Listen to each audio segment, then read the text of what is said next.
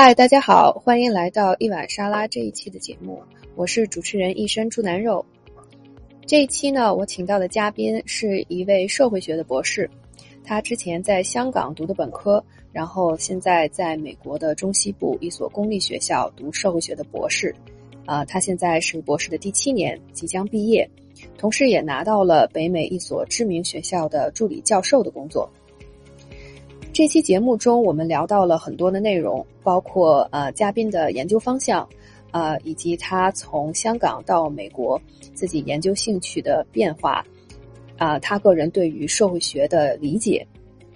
嗯，之后我们又聊到了他作为家里第一代大学生是如何消化和克服呃读书以来面对的困难，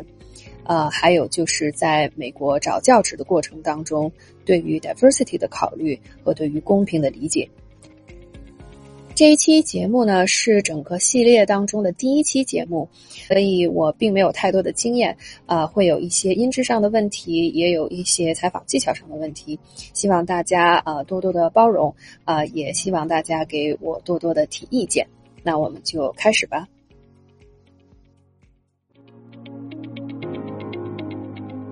好了，开始了。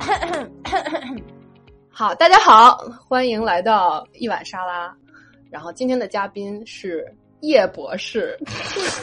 好恶心。大家好，我是叶博士。呃，这是我的广播广播的声音，可以吗？啊，可以可以，完美。嗯，叶博士是啊，还不是博士，某对，还没有拿到博士学位啊，但是很快就要拿到博士学位，没有任何问题。这样是不是不吉利啊？就先说了自己是叶博士，然后。这种就往往拿不到博士学位，不会的，我相信你肯定能拿到的。嗯，现在叶博士是美国某知名高校的博士候选人，嗯，这样很准确吧？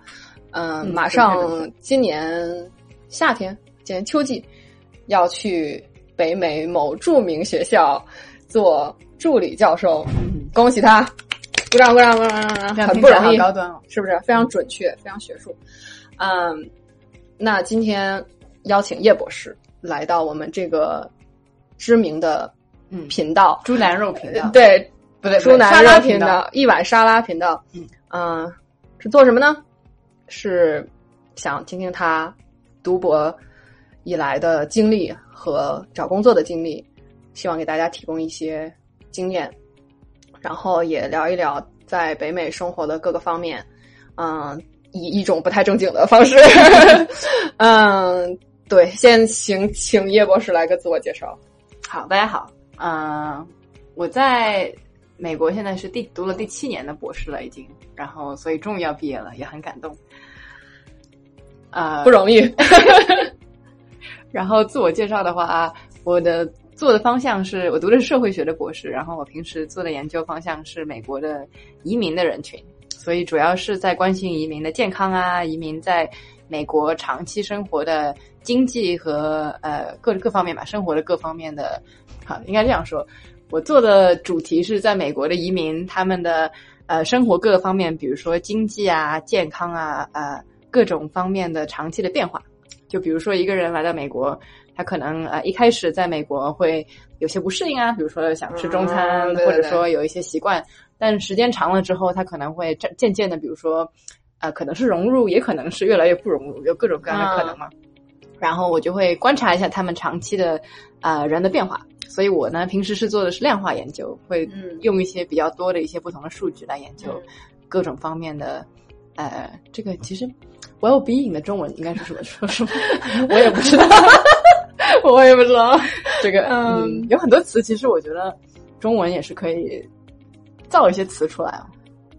对，也有可能，有可能肯定会有对应的词，只是我们不知道而已。对对，这个我觉得是 well being，它就是它就是 well being。OK，就是我说健康也不对，就是身心健康应该这么说。对对对，它包括了身体和心理，对所有的健康。对对，或者一种生活状态还是什么？对对。为什么会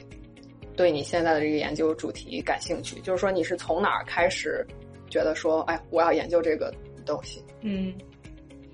其实我觉得这也是很典型的，就又又要说英文，但是这个英文是只能说英文的，就是没关系。有个词叫做 research，对吧？就是说，很多人做 research，research 就是研究了，嗯但是。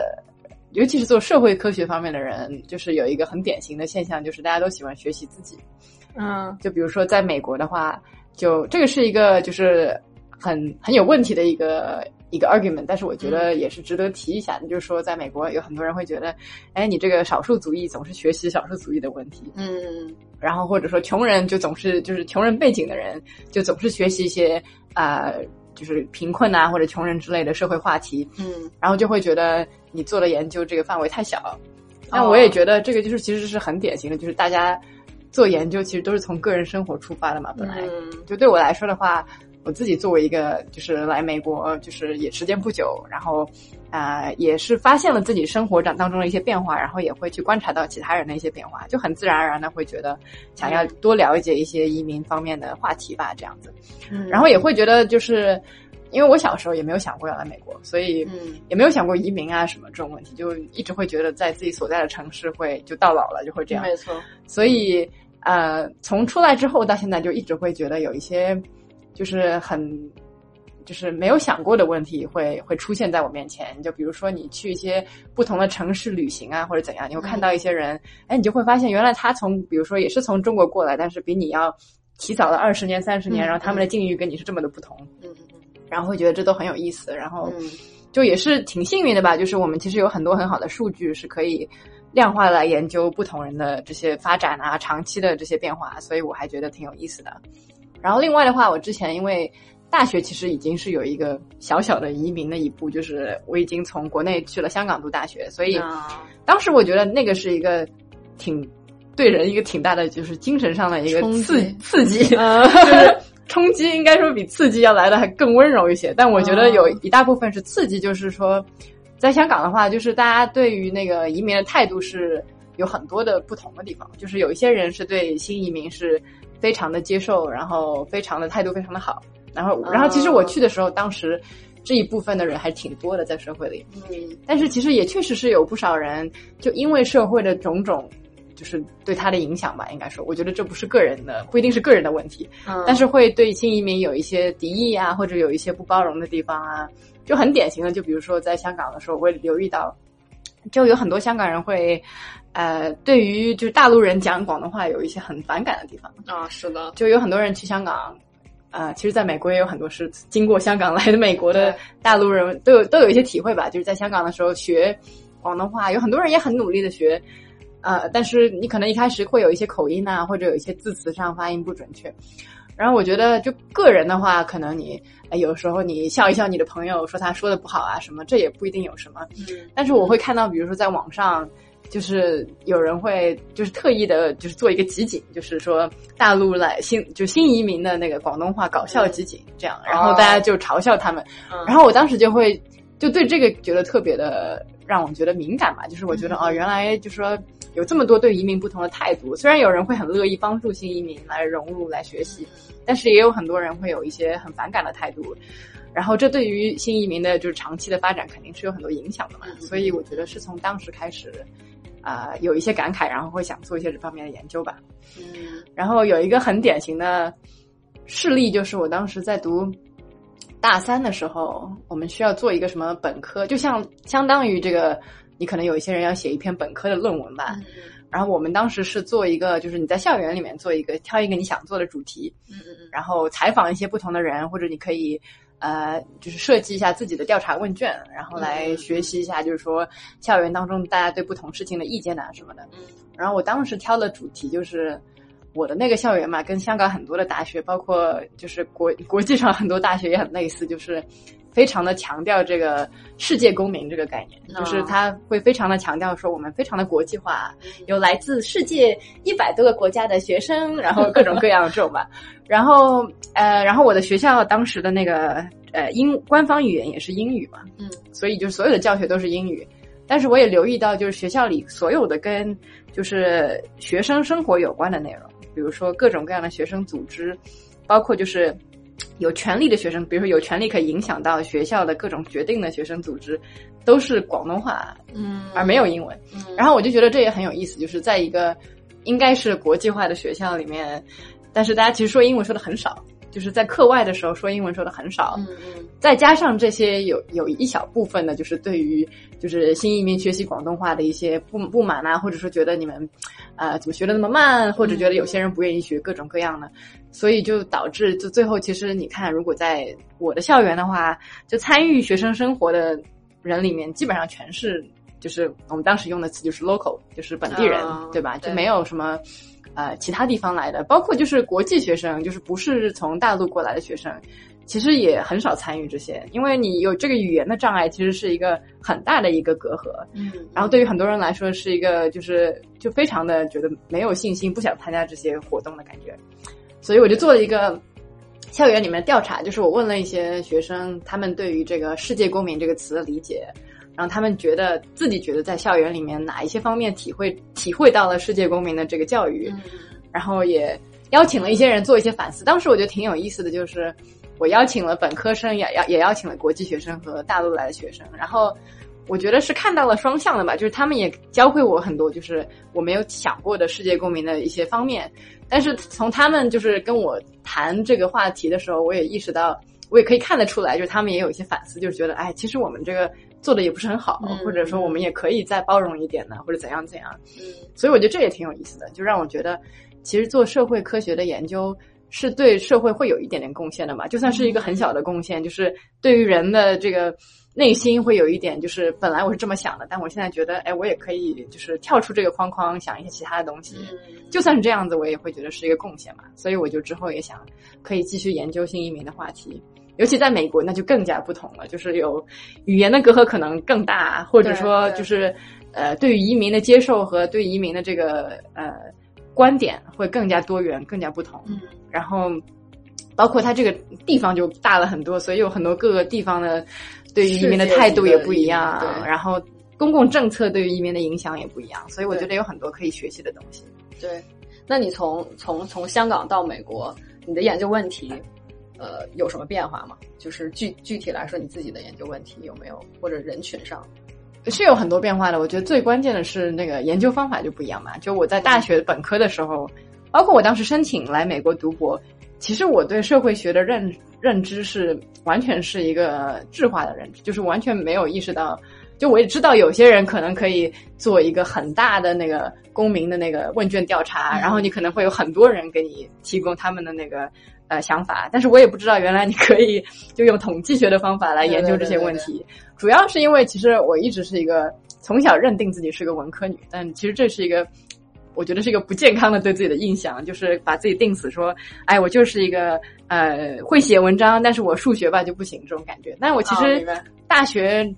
就是至始至终都会一直认为自己是只能做量化呃质化研究，就没有想过可以做量化。嗯嗯然后来了美国之后，其实是误打误撞的，就是因为我当时选择的那个导师是做量化的，嗯然后他也没有跟我讨论很多，就是我们应该做量化还是质化。嗯就我进来之后就，大家就是很自然的接接纳了我，就认为啊，你来是做量化的吧？因为可能我们这个学校也是做量化的人比较多。嗯但我也没有问自己这个问题，我就觉得那既然这个学校就是这样，然后给我的钱也是做量化的东西，对吧？因为我们都是来美国读博士的人，很多都是，呃，学校有各种各样的通过，比如说国家的基金会有赞助的，对一些呃这些项目，然后学生你作为一个博士生，就是在这些项这些项目上，可能你提供一些研究的帮助，然后你就因此而得到一些，就是我们。对吧？就所谓的 stipend，就是一些钱也不是特别多，但是够你生活的费用。对对，那我当时就想，好吧，既然是这又又又有这份钱可以拿，呃，然后又可以学一些东西，那就学吧。然后就这样就就开始学统计，然后对然后就开始做量化的研究，然后从从从那之后就没有再做过质化的东西。但我现在就是快要毕业的时候，我也在想，就是规划之后做的东西啊，我也会想，可能可以呃把两者结合一下吧，也可以做一些智化的东西。对对对，或者可以就真的做一些纯智化的东西，我觉得也是可以的。因为嗯我小时候的就就一直想做个记者，然后就也挺喜欢跟别人打交道，也挺喜欢跟不同的人聊天的。然后再加上我觉得，像我们就是又可以说普通话，像我自己还可以说广东话。呃，哦那我觉得其实可以就跟很多移民都可以聊他们的生活吧。就这个是，当然我也不一定全都自己做，可能跟学生一起做。但是我觉得既然我有这个技能，倒是也可以运用一下，做一些有意思的智化研究。然后，尤其是有些就是因为有这个语言障碍，可能有些人他只能讲广东话，又不能讲英文，但他生活在美国或者生活在加拿大，那他可能就未必能够他的那些想法、他的观点未必能够在你很大的一些量化的那些问卷里体现出来，因为他可能都不会去回答这个问卷。嗯嗯嗯嗯，所以我觉得是可以做一做的吧。觉得还挺有意思的这个 topic，就是因为 immigration 也算是在社会学研究里面比较比较重要的一块嘛。对对，但那个问题我就是很好奇，就是说为什么你会呃选择社会学作为你的专业？然后嗯就是一开始你认为的社会学是什么样子，和你到了香港，然后再到美国，这是个好问题。就是因为我感觉大家一开始其实好像对社会学研究什么都是不太，就是跟你真正做了研究之后的想法又不太一样，对所以你觉得你有什么经历过什么变化？我，哎，一把辛酸泪的感觉。就就就我大学刚开，我本来其实大学是想读新闻系的，但是没有嗯新闻系没有录我。就我读的那个大学是，我也不知道国内的大学其实可能也是这样吧，就是你进去的时候就已经录了某一个专业，然后你转系就不是那么容易的。嗯，有的学校不太容易，有的学校可能还好，就是啊也对。对，我就我当时就是想读新闻系，但是没有读成。然后第二个给我录的就是社会科学系，然后我嗯当时社会科学系下面可以选择，好像是可以选社会学、心理学，然后社会行政学，嗯然后还有一个什么我也忘了。但是总之就是我看了一看这一个单子上的这些学科可以给我选的，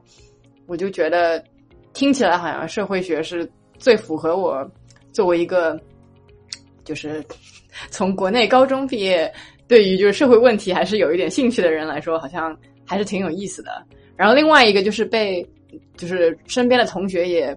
呃鼓励说读社会学的话，呃可能出路会广一点，就是因为它比较的没有那么多的限制，就是他他可能学很多不同的东西。而像心理学，有的人会说，呃，可能你读出来之后，就是说必须要读一个硕士学位才会有一些，但这都是其实小道消息了，就是也是大家随便说一说。但是由于我当时的信息路也很窄，也没有什么其他的人给我提供很多的，就是告诉我说啊，读这个之后可能是哪些出路，所以我就也随便的选了一下这样子。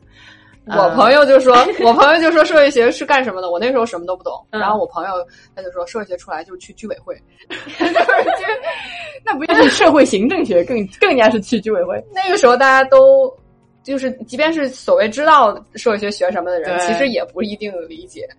Anyway，就是你接着说。对，其实大家都真的知道自己在学，就我我就我也没觉得现现在的我就真的很知道社会学到底学什么呀，就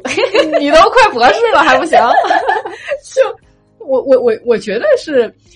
呃、因为它我我觉得是这样我对因为它太大了对我对学科的理解是这样，就是给你一个由头，就是给你一个借口，说你现在就是这个系，嗯你现在就这个 title，嗯，然后给你这些资源，嗯然后你就做你想做的研究，然后只要能够套上这个话题的，就算是可以了。就其实你真的说有什么很清楚的学界的边，就是学术界之间的边界，我也说不清楚。因为毕竟现在很多学科都在做跨学科的研究。对对，其实我们现在做的也很多跨学科，就比如说研究健康。对对对啊，像我们其实嗯是、我们现在的系其实算是人口学吧，我觉得。对，那人口学的话，就是经济学啊、社会学啊、心理学啊都会有参与，然后包括现在还有各各种那些，有一些系就是没有一个很明确的，就是到底学什么，比如说什么公共事务嗯嗯嗯嗯，学啊，什么这种就 就是你随便学什么都可以吧，我觉得。是因为我觉得本来很多研究问题就应该是有多方面的角度去看的，因为如果你说非要说我一定要从社会学的角度去看，那就有点太限制住看这个问题的角度了，对吧？对，嗯。但我觉得就是时间长了，我也会就回到你刚才说的这个一开始对社会学的理解，就我一开始就是没有理解，就是随便上一下，嗯，然后我还记得我那个第一门课就是 Sociology One on One 上的就是那个就是简介嘛，就是啊介绍一下对对对。社会学，我就呃拿了一个 B，好像是一个 B 吗 B plus 还是什么，就是一个、就是一个很很对我对我一个就是高中的时候还感觉成绩不错的人来说，就嗯第一大学第一学期就拿了一个 B 加，好像是一个很不好的成绩。然后我读我读的时候，当时也是觉得，哎，这个我真的能读社会学吗？每天每每每天来上课，说真的，当时我刚进呃大学的时候，我英文水平也就，你知道，高中毕业直接去一个全英文的学校，肯定是有一点难的。就虽然说我自己的英文我也挺努力的，然后我也会提前去看课本啊什么的，但说真的，上课睡着的时候也真的很多啊，就是就是听着听着就觉得有有或者听不懂啊，或者觉得不想听了，就就很难听进去。嗯嗯，然后，所以我当时第一学期读完之后就觉得，我也不知道到底是不是应该继续读社会学。嗯嗯嗯。之后可能读了几门社会学的课，开始觉得对它更有兴趣了吧？就比如说学了一门那个。比如说性别，就社性别社会学，我觉得这可能对很多人来说也是一个转折点，就是觉得哎，原来可以让我认识世界有一个这么不同的角度，然后对于自己本来的一些观念会有一些呃新的想法，然后我觉得当时这是一个转变嘛。所以我觉得就现在的话，就经过大学读完社会学，然后来美国读完快要读完这个博士，我觉得基本上社会学就是你多关注一些。就是各种各样的现象的社会起源吧。至于社会到底是什么，就是比如说社会本身就是有分化、有分层。比如说有有的人就是出生的时候家家里就家境就好，或者说生在一个，比如说国内的话，你可能生在一个呃比较呃怎么说呢，就是教育资源比较丰富的省市，那就你天生的话，就算你家境一般，那可能你之后的教育的机会也会多多很多。对对，这些吧，就我觉得社会学就是让你去多多的关注，就是。最起源的东西是什么？嗯，然后，然后你会就对我个人来说，我觉得有一个素养上的小小的提高，就是会让你觉得对各种各样的各样的人都更有同情心吧。有一些，就是你会觉得，呃，就就你可能难免会生活中遇到一些人，你会觉得，哎，为什么这个人这样？好像我也不想跟他多聊或者怎样。嗯嗯。但是你读完社会学之后，我个人会觉得。会鼓励自己多想一想，就是这背后是什么？就可能他的 context，比如说，比如说他成长的环境啊，比如说他这个呃个人的运气，其实也是一个很很重要的成分。就是我们呃在读，就尤其是做量化研究的时候，经常会研究，就是说人长期的就是这个发展的轨迹，哎，trajectory 是轨迹，对对对对对，哦对，他 的这个轨迹会会对他今天的这个这个人的情况有什么影响？就是。就可以说，就是说，人的这个现在的这个每时每刻的这个表现，也不是他昨天或者就上个星期做了什么事情结果，而是他可能一生到现在的积累。所以会对自己有一些鼓励，就是说，不要急着去想，就别人就是这样个人，而是去明白，就是社会有很多很多各种各样的人和事来形成了我们现代人的这个形态。这样子是的，是的，我也觉得我是，就是说我个人的生活，我个人的想法，能够通过学社会学得到。改变，对，就是觉得，就是 don't judge，就是说，你看很多很多人可能会因为他各种方面你去 judge 他，然后但其实你想一想，你并没有权利去这么做，因为很多人他做出这种，他说这样的话，做这样的事情，是背后有一套他自己的那个，对，呃，他个人环境造成的，或者是其他一些对对对造成的，或者说就不要把人分成三六九等啊，因为对，因为因为你你你没有办法就是体会到。如果你在他的那个位置上是有多困难，或者是多或怎么样？对我接触的社会学家们，或者是在这个学科里的人，都会有很多的这种包容心呐，或者是这种同理心。这是我觉得学社会学比较好的地方。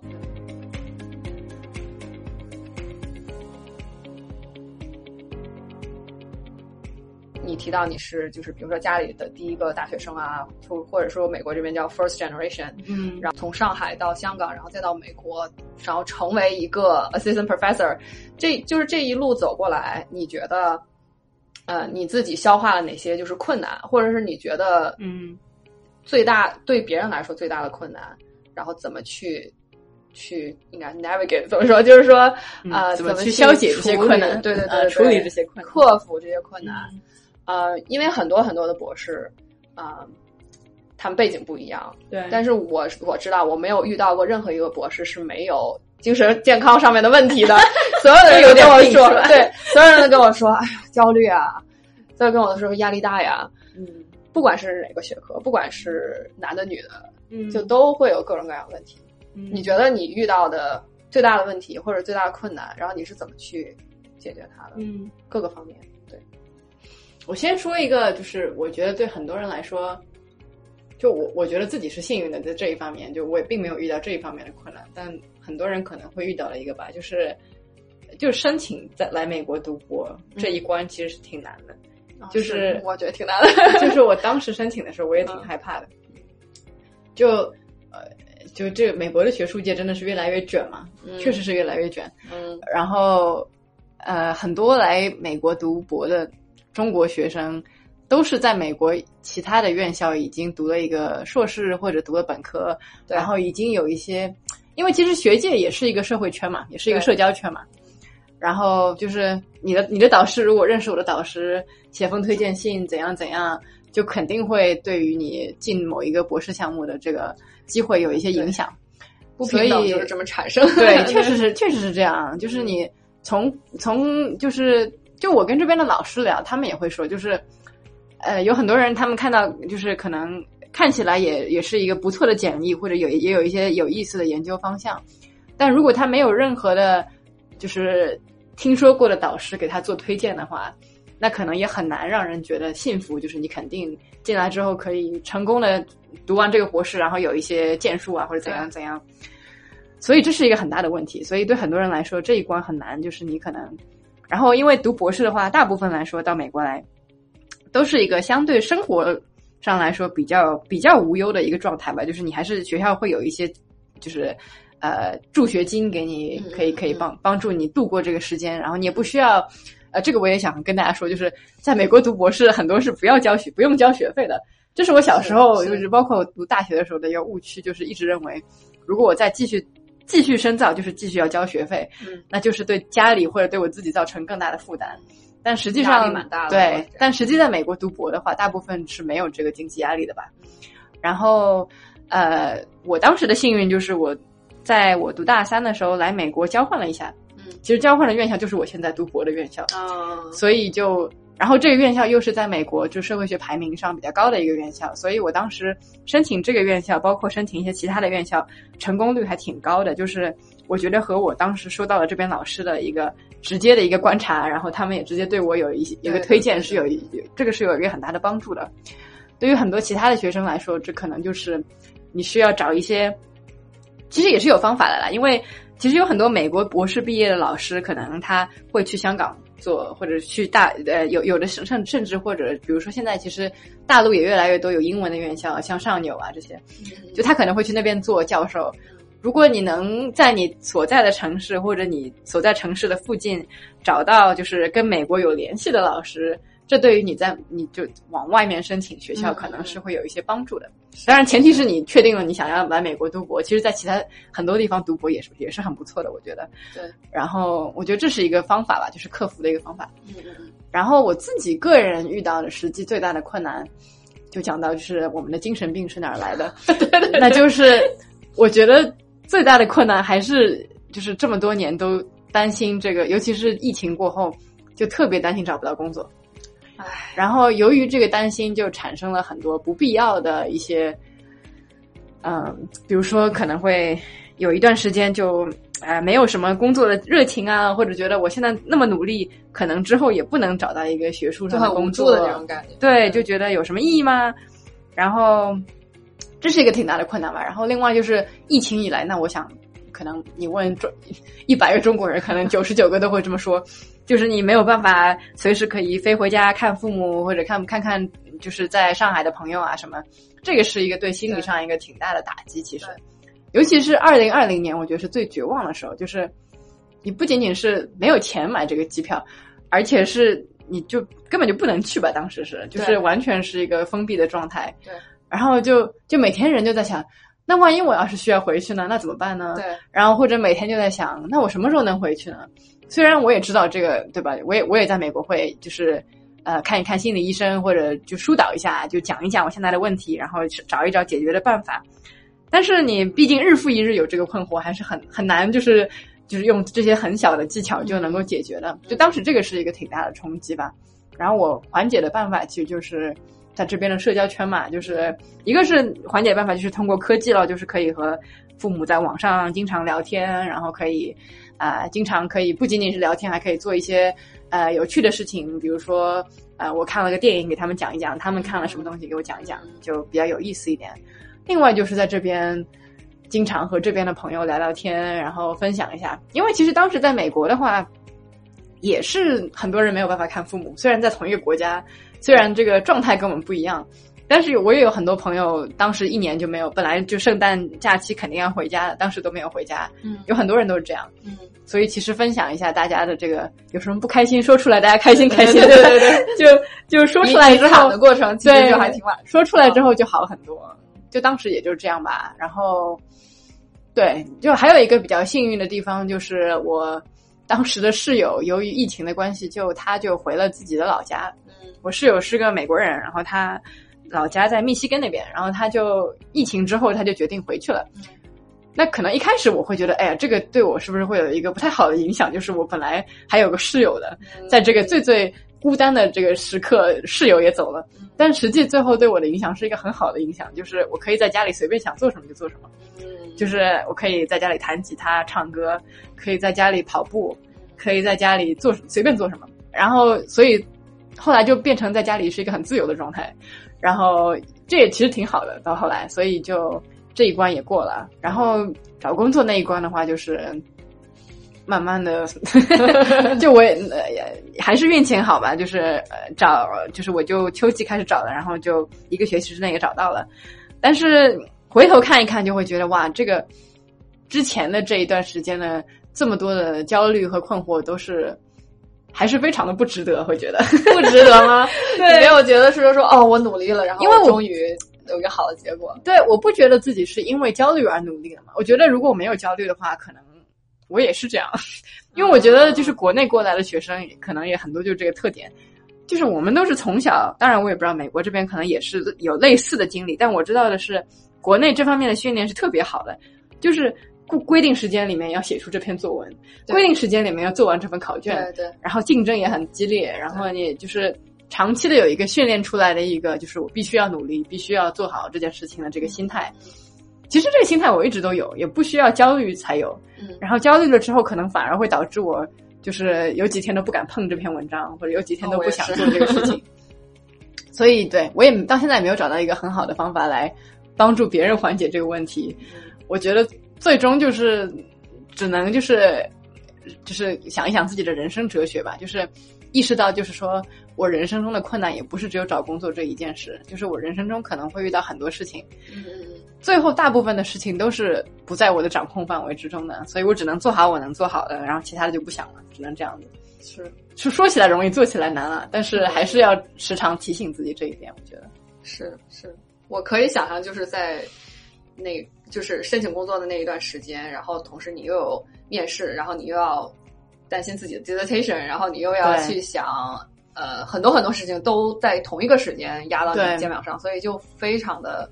难。对，然后我我听所有的就是在呃找工作的人，就是都会说那是最黑暗的一段时间，所以我觉得就是不要太过于自责自己，因为对于所有人来说都很难。对呃，并不是说你个人的一些问题，或者是因为你太脆弱啦，或者什么的。对我觉得，嗯，我觉得就是跟别人聊一下，可能会可能会就是知道别人哦，你不是你不是自己一个人，因为大家都这样，所以觉对对对得好一点。对，确实是。然后我身边真的有很多人，就是发了很多文章，然后他们的教学的这个呃总体的这个绩效也很好，就是就看起来就是一个很典型的，就是你做学术肯定会很成功的人，嗯但实际上申请工作的时候还是处处碰壁。嗯。就是我觉得还是就是工作太少，然后人太多，只能是这样。哎，这个我觉得可以再聊一期，因为有很多很多可以说的，对，包括美国的整个呃 job market 到底这个系统是是是怎么 work，对吧？对对。然后就是说，这就是就他跟业界就是很不一样。然后一个一个老教授呃退休了，才有一个坑出来，对嗯，然后现在毕业的学生又那么多，特别是就是疫情之后积压了很多的人，然后也有人在想跳槽，有的人就是有工作，他想跳槽，跳到一个更好的学校，然后很多的博后，有很多那个即将毕业的学生，所以整个这个这个这个对找工作的人就非常多，然后就就我们其实就明显能够觉觉得说，从我们刚来读博的时候的那个 market 是什么样，到现在 market 什么样，就会觉得越来越卷，越来越卷。啊，而且还有一些其他的因素，diversity，你知道吗？就是有的时候可能同样的，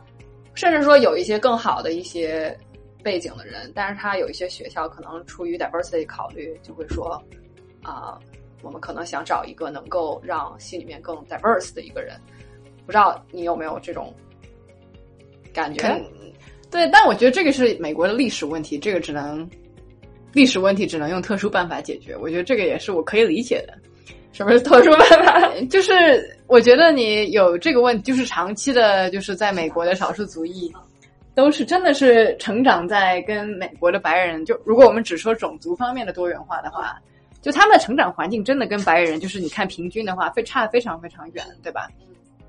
那就相当于如果比如说国内这个对吧，上海上上海市的这个这个学生对吧，或者包括少数民族也是也是这样，就上海市的学生跟其他省市的人，你都想考同一个同一个学校，这概率差距差距太大了。那我觉得就是呃，在美国的话，想做多元就就想要提提升多元化的目的，就是有有很大的一部分嘛，都是想就是纠正一下这个历史上的这个很严重的这个不平等。嗯那我觉得，就我自己在美国，其实我也教了那个种族社会学这门课，嗯所以你会有很深的感触，就是真的是太难了。在美国做个做个就是，比如说做个黑做个黑人，就肯定是难上加难，真的真的太难了。就所以我也很理解，就是说，呃，学校会觉得我想要不只不仅仅就是看人的这个发表论文的数量啊，或者他做的研究啊，我也要努力的去想一想，就是我现在这个这个学校，我现在这个社会学系。我有没有对对人的这个有一些偏见，或者我们整个就社会学这个学科，嗯我们做的东西是不是就是呃真正的关注了各种各样的人群？我觉得这也是确实是值得考虑的吧。当然，我觉得肯定会有一些在这其中就有一些公平不公平的这些辩论啊什么的。我个人来说，我觉得是理解的。我觉得呃，包括就是说现在也有很多这个，另外也有很多金钱上的一些这个这个呃怎么说呢？这个 incentive 就是金钱上的一些呃鼓励你去多考虑多元化的一些因素吧。就比如说现在美国的那个健康学会就推出了特别多的一些项目，是就限定只能是比如说少数族裔嗯才可以拿到这个呃资金，或者你必须要研究少数族裔的问题才可以拿到这个。然后这些钱就去了一些大学，就给他们钱去招一些人。那如果拿了这个钱的话，那你也只能这样子招，就是这也是就应该说是美国整个国家现在对于这个种族问题的一个基调。所以说也不能就我我我会觉得就是说肯定就有很多人会觉得特别的就把这个问题个人化，就会觉得为什么这个学校对我这样啊什么什么。但其实最后如果你看的话，还是个社会问题嘛，在美国，是的，对？吧？嗯，可能很多人觉得不公平，是因为你到底有没有一个好的标准是界定你对是不是一个少数族裔？你会不会觉得就是说亚洲人更吃亏？就是因为可能比如说亚洲整个群体就非常努力啊，然后整个在学术圈占的比例，就是说整体上来说，整体人口来说，其实亚洲人是一个少数群体，但是实际上在学术圈里面又是一个很大的一个群体。嗯哼，嗯，所以就是，或者是说他们在怎么界定这个少数群体的时候，有的时候那个标准就会让你觉得不够公平。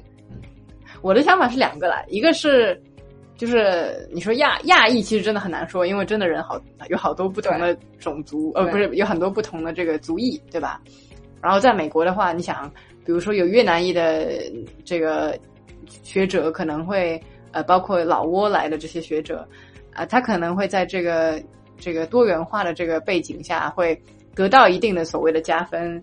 啊，但这个主要的原因也是他们很多是就是难民背景来来美国的这个这个背景，所以家里其实是很贫困啊或者怎样。当然，我们可以也可以说，那我们有很多中国学生来美国也是家也很贫困啊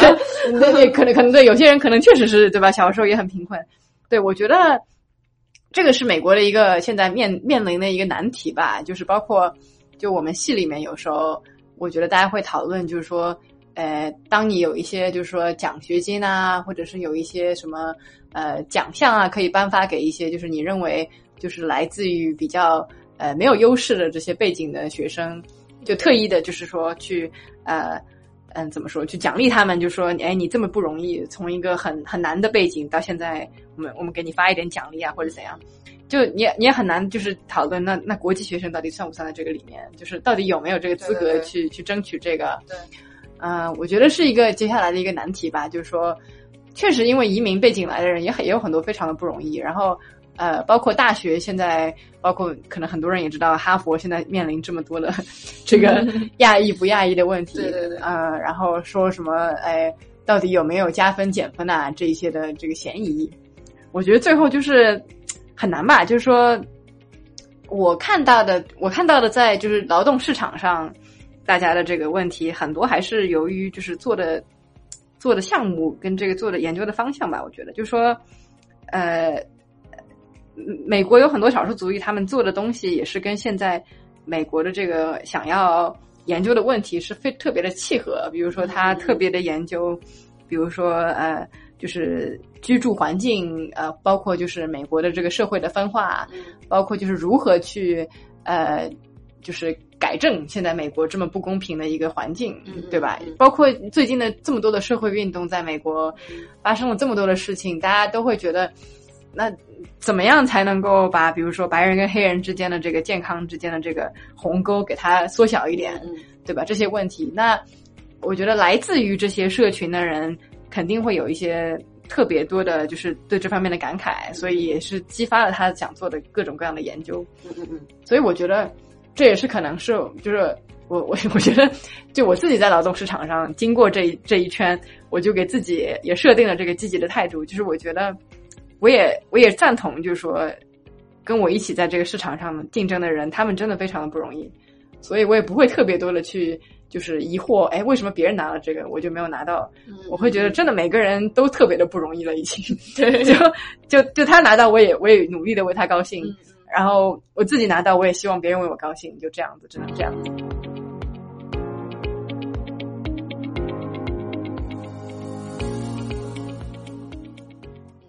我也问过别人这个问题，就是说到底我该怎么去让自己消化这样的一种社会现状？然后，但其实你想想，哪个社会没有不公平呢？对吧？对，就你不可能有一个完美的社会。然后再有一个就是说，我问别人的时候，别人就会说，反正现状就是这样啊，你还是要自己去努力。你你不能说因为这个现状存在，然后我就有一种。叫什么习得性无助？就是说，哦，那我就算了，那反正我努力也没有用，反正就不公平，我就什么都不做，那也不能这样，对吧？就是我个人的理解是，发生在我身上的不公平就特别重要，发生在别人身上的公不公平，对我真的很容易就忽略，真的这样。这一点说的很好。所以，所以我我有有时候有时候我也会，当然在生活中就不一定是这个多元化不多元化的问题啊，就是。在其他，就比如说你工作当中啊，或者人际交往当中，你很肯定会有一些觉得，哎，为什么我没拿到这个呢？别人怎么拿到了？然后会觉得，我经常对吧？会觉得特别的不公平。然后我就经常问自己，那要是以后我有了孩子，他没有拿到，别人拿到了，我怎么跟他说？就他回来问我，或者回来大哭一场，那我应该怎么办？嗯，有时候我就在想，我自己应该怎么教育自己？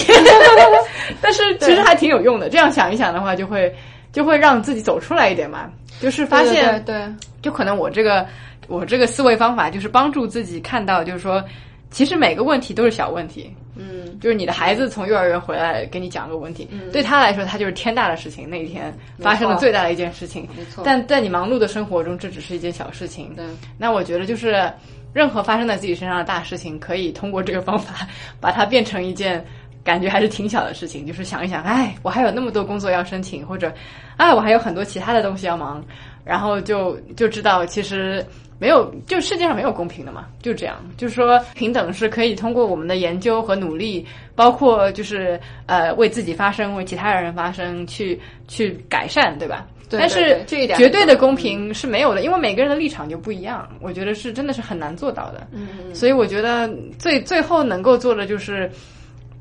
就比较不容易的，就是我们努力的去就观察一下社会的各个方面，然后去理解其他人对他们来说什么叫公平。嗯嗯，然后如果能够有那个同理心的话，我觉得对于在我身上发生的各种不公平都是很比较容易解决的。对，是的，是的。我觉得比较好的一点是说，哦，我们知道现在这个问题是这样的，然后也可以去自由的讨论这个问题，然后去积极的去。想该怎么解决这个问题，虽然是这个过程是很漫长的，因为毕竟各方面的利益在里面。然后，但是我觉得可能我们这个学科的意义就在这儿，就是说我们要去研究、去去解释、去告诉人们啊问题是什么。对，然后具体该怎么解决，其实我们也很难控制啊。但是就是说，作为一个被影响的人，可能有的时候会觉得发发生这个事儿就会很难消化。